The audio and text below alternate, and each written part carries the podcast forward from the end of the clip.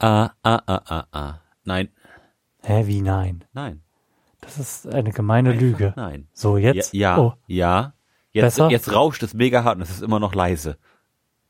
Hä? Aber ich kann dich hören. Warte mal. Urlaub am Meer. Ah. Gott, oh Gott. Und? Oh, das ist schon an. Ja, es ist jetzt sehr leise. Ja, ist okay. Ach, schön.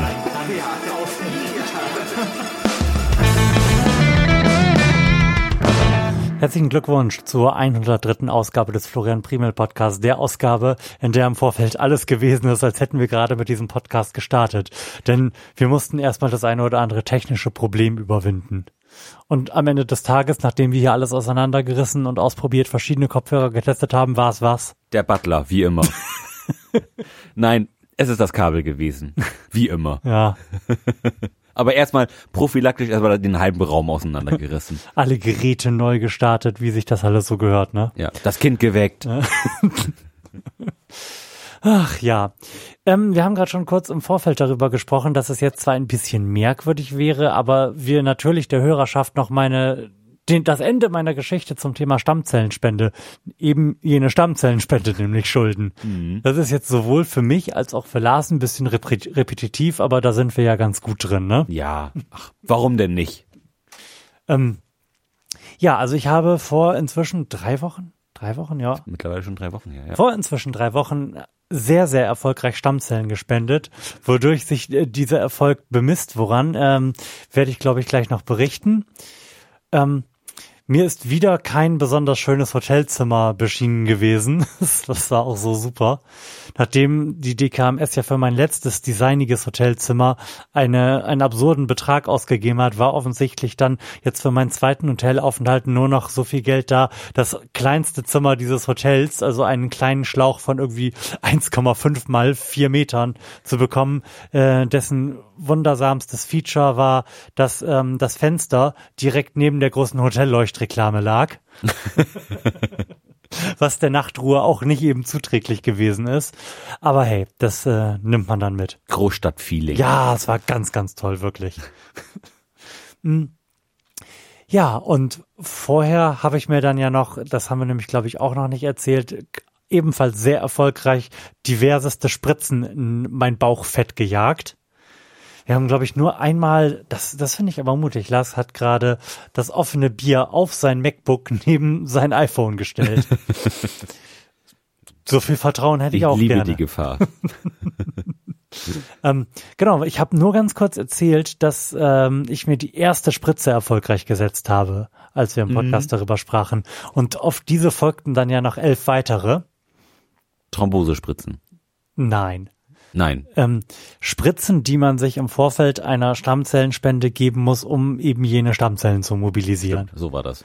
Genau. Das ist ein Medikament, was sonst auch äh, in der Fruchtbarkeitsmedizin eingesetzt wird. Okay. Steigert offensichtlich die Produktion von allem möglichen Zellgelöt. Hm. Und hattest du eine gesteigerte Libido? Nein, tatsächlich nicht.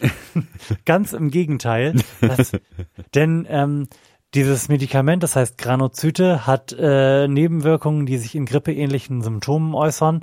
Ähm, ich bin, glaube ich, noch ganz glimpflich davon gekommen. Mir taten halt einfach nur alle meine Knochen weh. Je, je größer die Knochen, denn da wird ja Sta die, die Stammzellen gebildet, ähm, desto mehr taten mir die Knochen auch weh. Also die Beine taten mir die ganze Zeit weh. Aber es war jetzt echt auszuhalten, war jetzt kein katastrophales Drama. Mhm. Ich hätte aber gedacht, dass es irgendwann so mit der fünften Spritze oder sowas mal einfacher wird.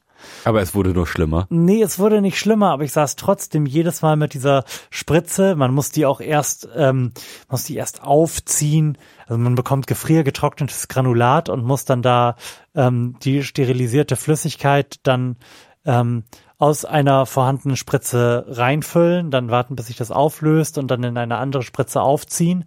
Und manchmal muss man auch ähm, die Menge von zwei Granulatgefäßen dann in eine Spritze ziehen.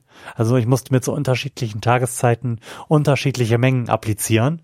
Also das, das finde ich ist relativ viel Verantwortung für einen nicht nicht medizinisch ausgebildeten, Ich hab- normalen Menschen, sag ich, Ich mal. habe mir auch bis zum sechsten Mal oder so jedes Mal noch das Videotutorial vorher angeguckt.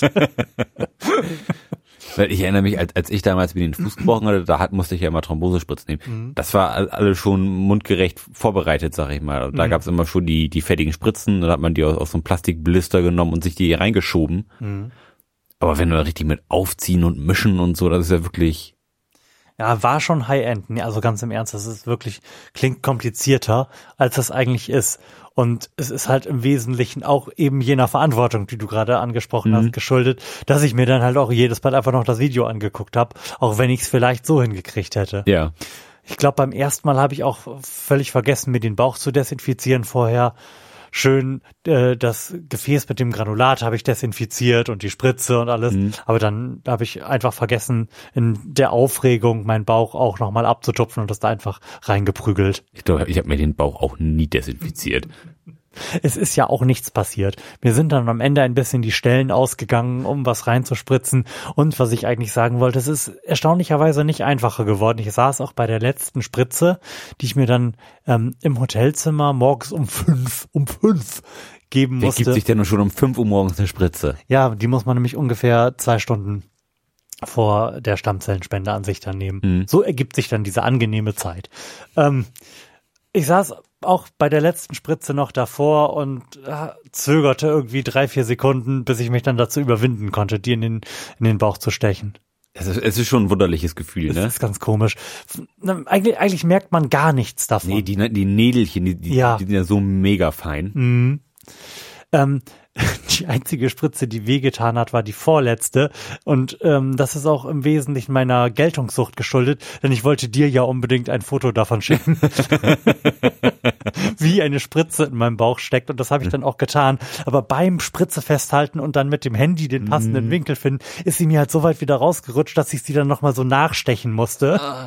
Und das ist dann auch im einzigen größeren blauen Fleck, den ich von dieser Aktion davon getragen habe, resultiert. Ah, Ah, fast, fast alle. Äh, elf von fast, fast zwölf. den Heldentod ja, gestorben. elf von zwölf. naja, auf jeden Fall, ähm, ich habe erwartbar wenig geschlafen in diesem Hotelzimmer, aber es, es ging alles. Das Schlimmste an der ganzen Sache war eigentlich, dass ich mein Ladegerät vergessen hatte fürs Handy und fürs Tablet. Und ich, ich bin ja so ein Stromnazi. Ich krieg ja schon Schnappatmung, wenn irgendwie eine Acht oder so am Anfang steht. beim, beim Akkuladestand. Das finde ich dann ja schon schlimm. Also musste ich dann tatsächlich dann am nächsten Tag nochmal in, in irgend so ein Handygeschäft gehen und mir da das billigste Ladegerät holen, was es gibt.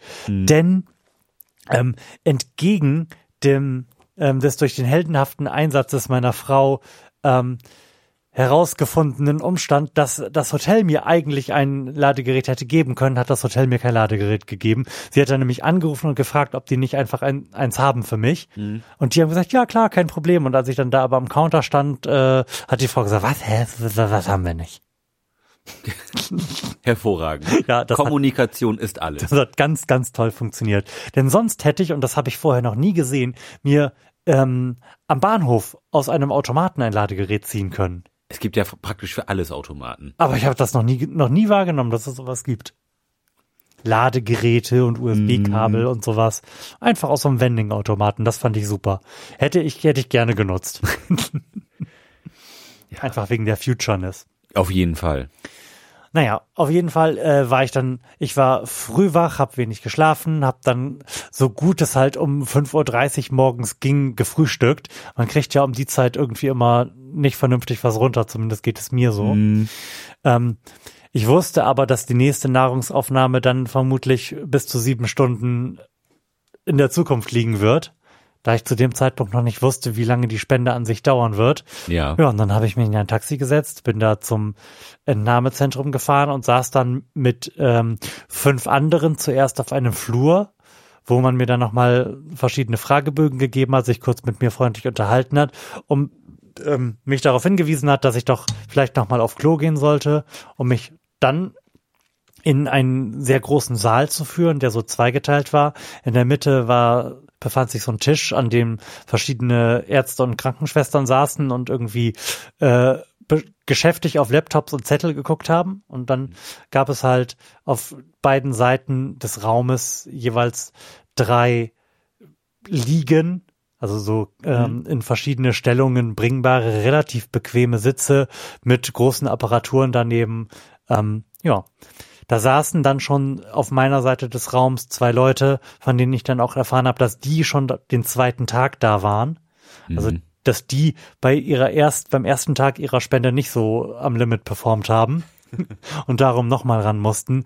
Da hat, ist mir schon irgendwie Böses geschwant. Ähm, naja, dann hat die äh, für mich oder für uns zuständige Krankenschwester dann nochmal so eine Einführung gemacht, wer wie was jetzt passiert und hat mir dann in beide Arme eine ganz erschreckend groß aussehende Nadel gesteckt. Ich hätte nicht hingucken sollen, da hat mich kurz Panik ergriffen und ich habe sowas gesagt wie, nee, das gefällt mir nicht. die konnte mich dann aber beruhigen und mir sagen, ich solle einfach nicht hingucken und die wäre sehr, sehr, sehr, sehr scharf. Und da, man merkt auch wirklich nicht viel von. Mhm. Ja, und dann bekommt man in jeden Arm eine Nadel. Es werden Schläuche überall an deinem Körper lang geführt, also unter anderem auch hinter deinem Kopf lang, weshalb es immer angenehm warm ist, weil da halt die ganze Zeit dein Blut durchfließt. Und ähm, einen Arm kann man halt gar nicht bewegen, weil da eine starre Nadel drin ist und den anderen Arm, da ist halt so eine so eine Plastenadel drin. Mhm. Ähm, den kannst du ein bisschen bewegen und dann kann man halt auch auf dem Handy rumgucken und halt einfach sich vielleicht auch mal am Bein kratzen. Mhm. Also das geht schon. Ja, und dann geht die Maschine an. Wir haben uns dann gemeinschaftlich, also ich und meine beiden Mitpatienten, äh, einen Film ausgesucht und dann Django Unchained geschaut. Während halt das Blut auf der einen Seite raus, dann in diese Zentrifuge hinein und auf der anderen Seite wieder reinlief. Mhm. Besonders viel mehr habe ich davon nicht gemerkt. Klar, es ist einfach ein bisschen unangenehm, man, ähm, weil man halt Nadeln im Arm hat. Trotz des guten Hinweises vom Anfang ist es nicht ausgeblieben, dass ich zwischendurch mal kurz abgestöpselt werden musste, um auf Toilette zu gehen. Aber das geht dann so ohne weiteres. Was- Ne, nicht so ohne weiteres. Also klar, man kann einfach abgestöpselt werden und das ist auch überhaupt gar kein Problem. Man bekommt dann halt nur für den Arm, an dem man eine starre Nadel hat, ähm, so eine Schiene, damit man auf keinen Fall auf die Idee kommt, den Arm zu beugen, weil man sich dann halt sonst die Nadel da aus seiner Arterie rausreißen würde. Das klingt wahnsinnig unerfreulich. Ich hab's nicht probiert. Kann ich verstehen. Mhm. Das, das wäre mir mein Penis in der Hand halt noch nicht wert gewesen. Naja, und ähm, man bekommt dann, äh, wenn man auf Toilette geht, jeweils ähm, eine Krankenschwester oder eine, eine Pflegerin oder einen Pfleger zugewiesen für den Fall, dass man da halt einfach umkippt. Und man darf auch nicht abschließen. Okay. War, war, ist aber keiner mitgekommen zum Abwischen. Nein, nein, das, das durfte ich ganz alleine machen. Das war ganz toll. Den Service hätte man doch mal in Anspruch nehmen können wie ein Kind. Ich bin fertig! Pfleger! Nun ja, zwischendurch guckt dann immer äh, ein Arzt in dieses Gerät rein, macht da irgendwelchen Voodoo, schreibt Zahlen auf einen Block drauf und kann einem dann nach ungefähr einer bis anderthalb Stunden sagen, ähm, wie es so läuft. Mhm. Das heißt, sie können da dann schon abschätzen, wie die Quantität der Stammzellen oder halt da- dessen, was sie da rausfiltern. Die filtern ja im Grunde einfach alles an schwerem Material aus deinem Blut raus, was da so drin ist Mhm. ähm, wie das so aussieht. Und so ähm, konnte man mir nach einer Stunde sagen, dass das sehr, sehr gut bei mir aussieht und ich vermutlich nach ungefähr drei Stunden fertig sein würde. Und quasi mit dem Abspann des Films war dann auch meine Session da beendet. Hervorragend. Leider ähm, sind fünf bis zehn Minuten vorher noch so ein bisschen Nebenwirkungen aufgetreten, die aber normal sind, zu denen wir auch vorher aufgeklärt wurden. Meine Füße haben mich ein bisschen angefangen zu kribbeln, was sich durch Kaliummangel ergibt, weil das offensichtlich dann auch mit hängen bleibt in dem Beutel. Ja. Weshalb mir dann zehn Minuten vorher noch so, ein, so eine blöde Infusion angelegt wurde. Und ähm, ich danach noch eine Stunde lang, während ich nicht mehr auf diesem Sitz saß, sondern einfach nur an einem Tisch und einen Fragebogen ausgefüllt habe, ähm, Zugang im Arm hatte für den Fall, dass mir halt nochmal so ein bisschen Kalium-Dings angelegt werden muss. Mhm. Das heißt, ich hatte da die ganze Zeit diese Kanüle drin. Das hat auch ein bisschen genervt, aber gut. Mhm. Ja, dann, dann bekommt man noch Kalium- und Calciumtabletten und muss hoch und heilig versprechen, dass man abends noch eine nehmen wird, nachdem man da schon eine unter Aufsicht genommen hat und auf jeden Fall auch am nächsten Morgen. Mhm. Und dann darf man nach Hause gehen nach einer Stunde. Cool. Und dieses ähm, Entnahmezentrum, ist das ein Krankenhaus oder ist das wirklich ein, ein Ähm, extra, Das ist, ähm, eine extra Institu- Institution? das ist eine extra Institution in einem Krankenhaus. Also dieses gesamte Stockwerk dieses Krankenhauses oder ein Flügel davon auf diesem Stockwerk ist äh, rein Celex, also diesem Unternehmen, was da ihren Namen macht, vorbehalten. Ja, okay. Da kann man sich rechts halten und dann kommt man in den Bereich, wo man, ähm, wo die Voruntersuchungen gemacht werden, oder man kann sich links halten und da ist dann das Entnahmezentrum. Hm. Da können, wenn ich das richtig überblickt habe, glaube ich, sechs Leute gleichzeitig bearbeitet werden. Und das wurde auch. Also da waren quasi auch schon die nächsten in der Pipeline, als wir dann, Mhm. also als ich dann damit fertig gewesen bin. Also ist das, ist das die Regel, dass das eigentlich voll Die besetzt sind, glaube ist? ich, ausgelastet, ja doch. Das ist auch super. Mhm. Also schade, dass so viele Leute Krebs haben, aber gut, dass, dass da auch immer Leute gefunden werden. Was richtig, richtig merkwürdig war, ist die Tatsache, dass eine Deutschlandkarte da im Flur an der Wand hing, Mhm. wo für jede Spende oder ja, für jede, für jeden Ort, aus dem ein Spender gekommen ist, in dieses Entnahmezentrum ein Fähnchen steckte. Mhm. Und ich will es mal so ausdrücken. Ostdeutschland spendet nicht. Nicht? Nein. Da waren so vielleicht zehn versprengte Fähnchen in ganz Ostdeutschland, während der gesamte Westen halt einfach eine Fläche aus Fähnchen gewesen ist. Ach, wie krass.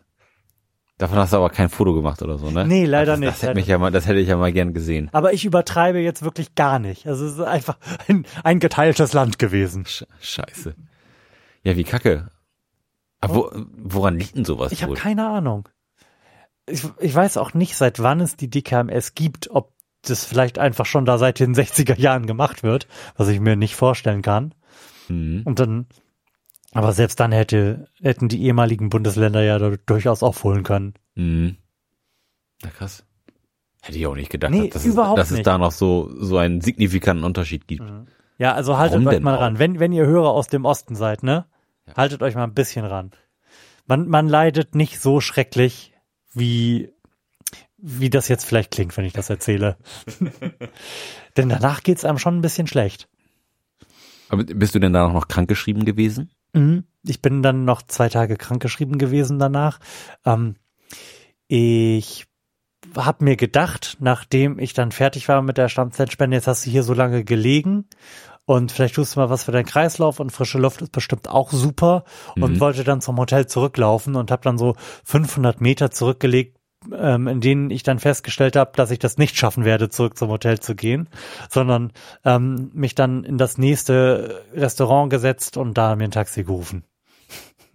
Also man, man ist schon irgendwie krass geschlaucht danach. Ja, ich weiß jetzt ich. nicht genau, woran es liegt. Vielleicht einfach daran, dass der Körper so schwer damit befasst ist, diese ganzen Blutbestandteile, die man verloren hat, irgendwie wieder herzustellen. Mhm. Aber ich war echt richtig fertig. Ich habe mich dann in mein Hotelzimmer geschleppt und hingelegt und ähm, selbst in diesen schlimmen Monaten, als das Kind wenig geschlafen und wir krasse Nächte hatten, konnte ich nie tagsüber schlafen und ich bin einfach instant eingepennt. Ich bin instant eingepennt und habe da zwei Stunden im Hotelzimmer gelegen und geschlafen. Ja, krass. Ja, das kann ich mir auch vorstellen, dass das echt mega anstrengend für den Körper ist, ne? Wenn, wenn du da blutmäßig einmal auf links gedreht wirst. Mhm. Tja, und ja, so hat es sich dann ergeben, dass ich dann auch am nächsten Tag, ähm, ich bin am selben Tag dann noch zurückgefahren und habe im Zug noch ein bisschen vor mich hingedöst, dass ich am nächsten Tag dann direkt zum Arzt gegangen bin und äh, gesagt habe, die haben, ich war Stammzellenspenden und die haben gesagt, wenn es mir nicht so gut geht, soll ich zum Arzt gehen. Mir geht's nicht so gut. Und Sie sind doch ein Arzt, oder? Ja, ach. Hab mich dann wohl wissend, dass ich über wenig Immunsystem verfüge, auch nicht ins Wartezimmer gesetzt, Mhm. sondern durfte da freundlicherweise vorne Platz nehmen. Sehr gut. Ja, Und ist auch die große Krankheit an dir ja vorbeigezogen. glücklicherweise schon. Sehr gut. Aber du bist ja lange Bahn gefahren. Ja, Findest du, dass das Bahnfahren auch so eine Bahnpolemik irgendwie hat, wenn man da so sitzt und irgendwie so die Landschaft an einem vorbei rauschen sieht? Das ist irgendwie, irgendwie so ein ganz besonderes Gefühl, was man sonst irgendwie nicht bekommt. Also so, so im Auto oder so. mhm. so also als, als Beifahrer ja, aber so wenn, wenn man selbst fährt, finde ich, passiert das nicht so. nee, das stimmt. Bahnfahren ist ein ich würde gar nicht sagen besonderes Gefühl. Und es hängt ganz, ganz stark davon ab, finde ich, wie man sowieso gerade stimmungsmäßig am Mhm. Start ist. Weil man sich ja sehr, sehr gut irgendwie in seinen eigenen Gedanken verlieren kann, wenn man so den Kopf ans Fenster gelehnt hat und dann einfach nur so Landschaft, wie du sagst, an sich vorbeiziehen sieht. Ja, und das Ganze so ein bisschen vibriert am Kopf, wo man irgendwie so in den Schlaf ge gerüttelt wird. Das ist irgendwie so ganz besonders. Ich erinnere mich, ich bin mal mit meinem Vater in den Skiurlaub gefahren und Mhm. da haben wir so einen Nachtwaggon gehabt. Oh, cool. Das war auch, das war total geil. Also das war, das war wie, wie, wie ganz normal Zugfahren zuerst und dann kannst Mhm. du, das war halt so, so ein kleines Abteil, wo du dann, ähm, das ist quasi ein, ein Viersitzer Ja. Und man konnte die, die Sitze dann umklappen, dass da Betten draus wurde, dann konnte man quasi über den Köpfen auch nochmal was runterklappen, dass man dann so ein Etagenbett hatte. Cool. Und das war total geil, wenn man dann da so, man liegt da drin, das rüttelt so leicht, man kann auch aus dem Fenster rausgucken im Dunkeln, das war auch so eine ganz besondere Geschichte.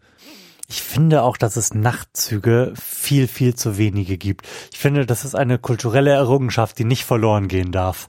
Ja, das, das habe ich letztens auch noch so gedacht, so man, so, so eine Nacht, Nachtfahrt, das würde ich wohl auch noch mal machen, auch, Mhm. auch wenn man viel schneller Ja. fliegen könnte oder so. Ich finde, das hat einfach so besonderen Charme. Und das hat so ein bisschen was von, von Freiheit und Abenteuer.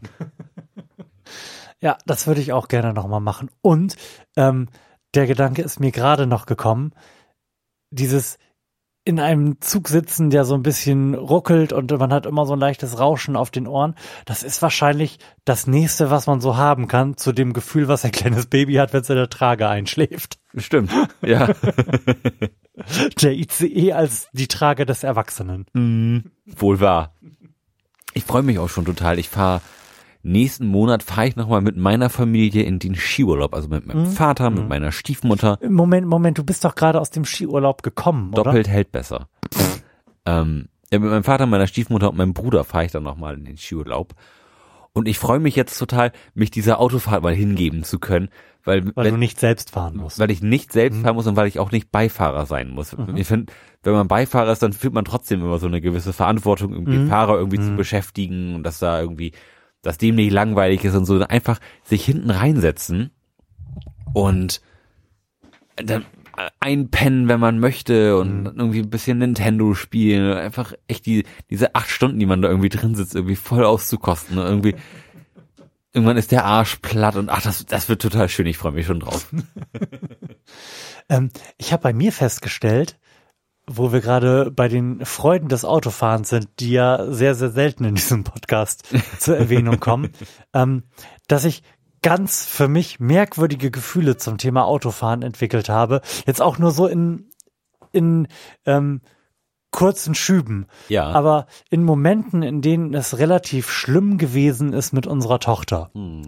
Ähm, explizit erinnere ich mich daran, wie ich mit ihr in der Trage in unserem Schlafzimmer, das sich im ersten Stockwerk befindet, stand, am Fenster. Sie hat geweint und das war irgendwie alles schlimm. Ähm, ich musste halt von dem Trubel, von den Weihnachten ausgelöst hat, mit den Gästen und so unten weg mit ihr, damit sie irgendwie ein bisschen zur Ruhe kommt und war relativ fertig und stand dann am Fenster. Es, es war schon fast dunkel und ich sah so in der Ferne Autos über die Straßen ziehen. Mhm. Wenige. Es war ja schließlich Weihnachten. Und dann hat mich irgendwie so ein Gefühl gepackt, dass ich jetzt wirklich gerne in einem dieser Autos sitzen würde und einfach nur eine lange Straße entlang fahren würde. Und das war, das war so eine ähm, Erinnerung oder Reminiszenz an so ein jugendliches oder, naja, ich bin Auto gefahren, wahrscheinlich eher so früh adoleszentes Gefühl, wie ich nachts oder abends, ähm, ich hatte gerade meinen Führerschein im Auto saß und ich war da zwar immer tierisch unruhig, aber ähm, wenn ich eine lange Straße entlang gefahren bin, die ich kannte, dann, dann war das okay. Und ich hatte so dieses Gefühl, das wäre jetzt ganz schön geil, einfach in einem Auto so sitzen, irgendwie so ein komisches Deutschlandfunk-Feature zu hören und einfach nur geradeaus zu fahren. Und Das ist ein Gefühl, was ich seit Ewigkeiten nicht gehabt habe, dass ich mir gewünscht habe, irgendwie in einem Auto zu sitzen. Und das, hat- das hatte ich tatsächlich des Öfteren, wenn ich da am Fenster stand, Kind in der Trage, ich so am Schunkeln und von Schlafmangel gezeichnet, dann dachte, das Auto dahin, das könnte deins sein. Ja, stimmt, das, das so eine Fernfahrerromantik irgendwie Ja, irgendwie schon. in, in kleinem Maßstab. Ja. Ich glaube, das ist auch so ein bisschen was, oder die, dieses Abgeben von Kontrolle, Mhm. sag ich mal, also auch wenn man Au- Auto fährt, es, wenn sich nicht die Frage stellt, ob links oder rechts, ist ja schon irgendwie so relativ entspannt. Und ich glaube, deswegen finde ich so Skiurlaub auch so schön, sag ich mal, weil da ist auch alles geklärt. Also wenn, wenn, wenn ich dann irgendwie mit meinem Vater wegfahre, dann, dann, dann ist das quasi, dann ist das wie früher, dann dann muss man sich nicht großartig Gedanken machen, wie, wie läuft der Tag ab, man fährt au- auf der Piste, mein, mein Vater fährt vor, so, dann so sagt man, wo fährt man lang, dann sagt man, ach, wir fahren heute dahin und dann weiß man, wo es lang geht und das ist irgendwie ge- keine, keine große Wahl, sag ich mal. Und das ist so ganz, Und der Ganz- Tag hat Struktur. ja, es ist total entspannt für den Kopf, wenn man genau weiß, was passiert, man muss sich nicht entscheiden. Also wirklich, Urlaub für den Kopf, herrlich. Körperliche Ertüchtigung, abends schön einschlafen, weil du kaputt bist. Herrlich. Hm, Ich kann das verstehen. Vielleicht werde ich auch irgendwann mal wieder Skifahren.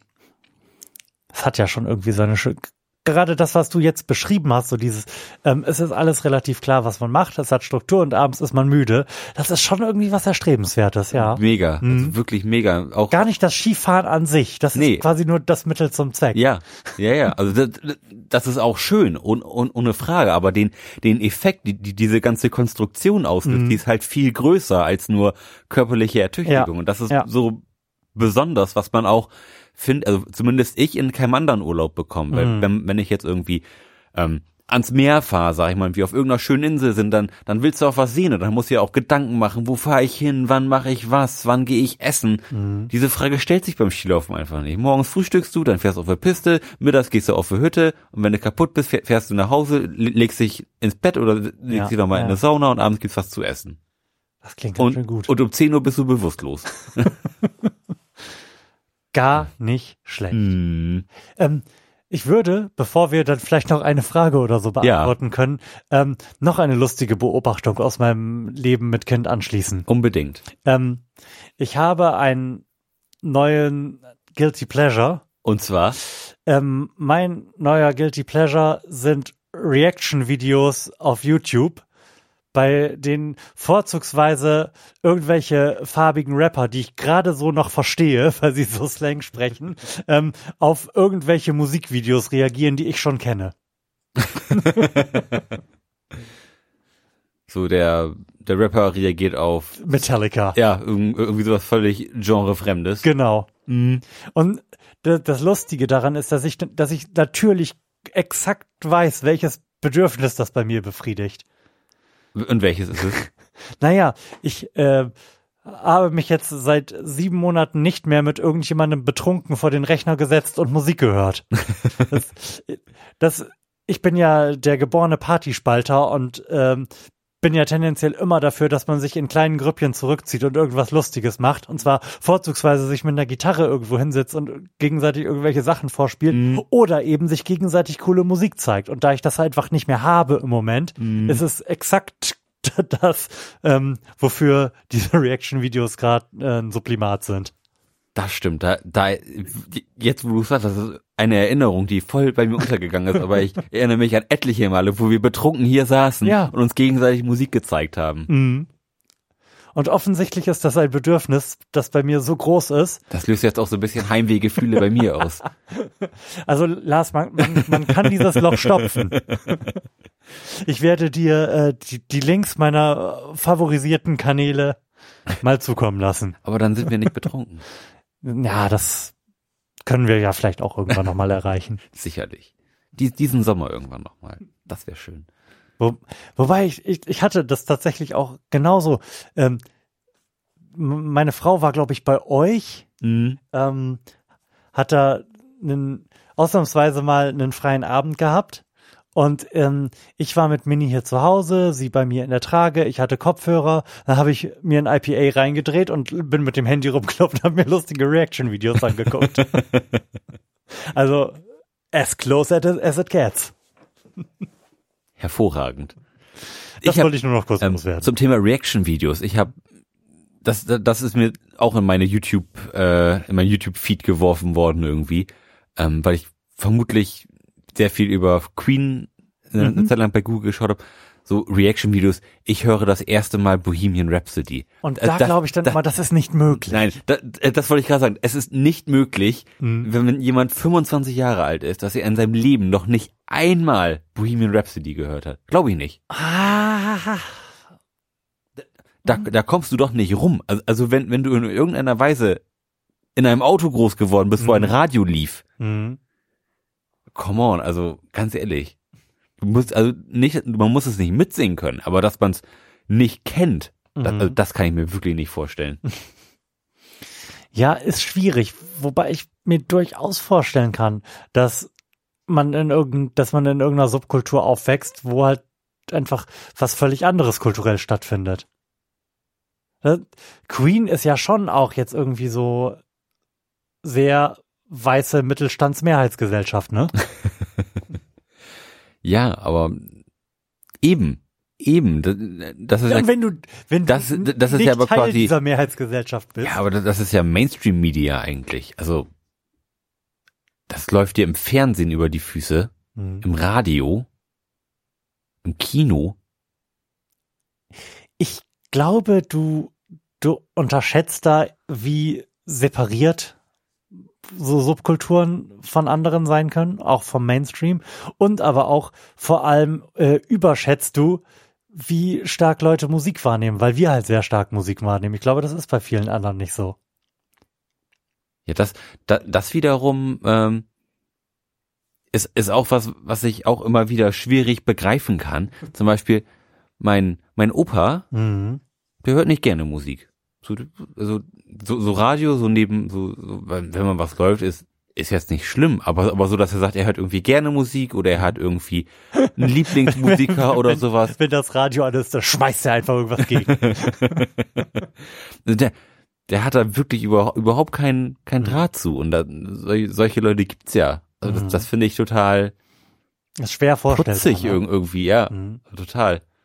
So dass einem das nicht irgendwie in, in Mark, in, ins Mark geht irgendwie. Das, Mhm. weiß ich nicht, das, das ist so tief verankert irgendwie in, in meinem, in meinem Sein, Mhm. dass ich mir das gar nicht vorstellen kann, dass das funktionieren kann. Aber naja, so ist es nun mal. Apropos tief verankert in deinem Sein und äh, Musik, die ins Mark geht, willst du vielleicht noch mal kurz einen Werbeblock einschieben? Oh ja, ähm, Moment, das, jetzt muss ich noch mal, ku- noch mal kurz meinen kleinen Terminplan. 23. oder? 22. 22. 22. 22.3. Am Was- 22. Also ich zum Beispiel habe am 22.3. noch nichts vor. Lars, was könnte ich denn da zum Beispiel machen? Oh Florian, das ist aber ein Zufall. Ähm, zufälligerweise bin ich mit meiner Band Long Road to Ruin ähm, in der Bar 227 in Hamburg. Da spielen wir und jetzt haltet euch fest ähm, bei der Night of the Sex Wizards. Ähm, Das, der Titel ist auf jeden Fall eine Bank. Als ich gelesen habe auf Facebook, dass ihr da spielt, musste ich dir natürlich auch direkt schreiben. Und ich fand deine Antwort wahnwitzig schlagfertig, denn Lars hat mir dann geschrieben, also so ein Abend kann ohne uns im Grunde nicht stattfinden. also, 22.03., wer Lars Kapellisch sehen möchte, bei der Night of the Sex Wizards, be there. Oh yeah, mit dabei sind nämlich auch noch zwei andere Hamburger Bands, nämlich Midnight Prey und äh, Kühlbrand, die seines Zeichens den Abend organisiert haben. Das sind beides sonst äh, Thrash Metal Bands. Mhm. Und ich glaube, da kann man, da kann man sich den Abend gut was geben. Also wir haben auf jeden Fall Bock und es wird sicherlich ein geiler Abend. Ich würde mich freuen, den einen oder anderen da zu sehen. Das wäre cool. Also wenn dieser Podcast irgendwann mal so bekannt ist, dass wir ein Hörertreffen auf euren Konzerten veranstalten können, dann haben wir es, glaube ich, geschafft, oder? Das, das, das Treffen der anonymen Sex Wizards. Lars, möchtest du uns vielleicht zum Abschluss noch mal eine Frage stellen? Selbstverständlich. Oder hast du womöglich noch ein Thema, was dir auf dem Herzen brennt? Ich habe das jetzt wieder so ein bisschen an mich gerissen hier. Also, Ich würde vielleicht gerne mal über Skifahren reden, ne? Ähm, Im Grunde genommen nicht. Es wenig los in meinem Leben, doch, wobei, ich, ich habe ein E-Schlagzeug und es ist fantastisch. Okay. Sehr schön. Ansonsten, nein. Dann, was wollen wir denn wissen? Hm. Wie alt waren die jüngsten Eltern aller Zeiten? Oh, ich meine mal über den Wikipedia-Artikel über die jüngste Mutter der Welt gestolpert zu sein. Hm. Und ich bin mir ziemlich sicher, dass die unter zehn war. Ja. Da bin ich mir auch sicher.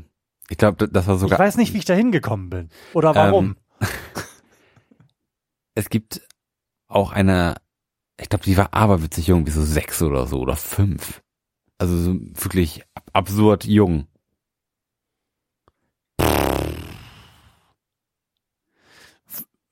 Das würde ich nicht einloggen. Ich würde acht einloggen. Einfach nur, weil es gerade durch meinen Kopf gewuselt ist, dass das in diesem Wikipedia-Artikel stand. Mhm. Aber da geht's nur um die Mutter. Das müssten ja, El Eltern sind ja in der Tendenz eher zwei. Und was heißt dann die Jüngste? Wird dann bei den, beim Alter der Mittelwert gebildet? Ja, vielleicht ist die Antwort auf diese Frage ja auch acht und zwölf. Und was ist mit sechs und 45? Das ist vermutlich auf irgendeine komische Art und Weise auch möglich. Ich glaube aber nicht, dass das die Antwort ist, die die hören wollen. Du, du, du meinst ein, ein, ein Paar, was quasi freiwillig den, Freiwillig oder aus Wahnsinn? tja. Also ich bleib bei sechs Jahre. Gut, okay. Ich, will- ich will's wissen. Acht und neun Jahre. Verdammt. Ich würde sagen, Also gut, gut, dass, es- gut, dass das so ist. Also auch schlecht, dass das so ist, aber gut, dass es nicht sechs ist. Oh Gott, da kann, kann, kann sich jetzt nur im Kopf und Kragen reden. da hätte ich krass. jetzt auch gerne ein bisschen Kontext zu. ne? Ja, Das ist wieder also, also wo, in, in, in welchem Land? Mhm. Und warum? Und hätte da nicht jemand was unternehmen können? Es, es gab ja jetzt auch gerade, glaube ich, in, war das in, in irgendwo in, in, in Südamerika auch irgendwie ein junges Mädel, was auch ähm, irgendwie elf war oder so und, und vergewaltigt wurde und dann ist ihr da die Abtreibung untersagt worden. Aha. Auch das, das war Ach doch, ich, ich das ist auch- glaube, auch wie das so ein ist auch an ganz- mir so ein vorbeigeflogen. ganz brennender Menschenrechtsfall irgendwie dann. mhm. Ähm, dann, die hatte die Möglichkeit abzutreiben, aber es musste dann irgendwie geklärt werden und als es dann irgendwann angeblich geklärt war, war es dann leider schon zu spät zum Abtreiben. Ich möchte, ich möchte auf, eine kranke Welt. ich möchte auf gar keinen Fall in die Abtreibungsdebatte einsteigen, Mhm.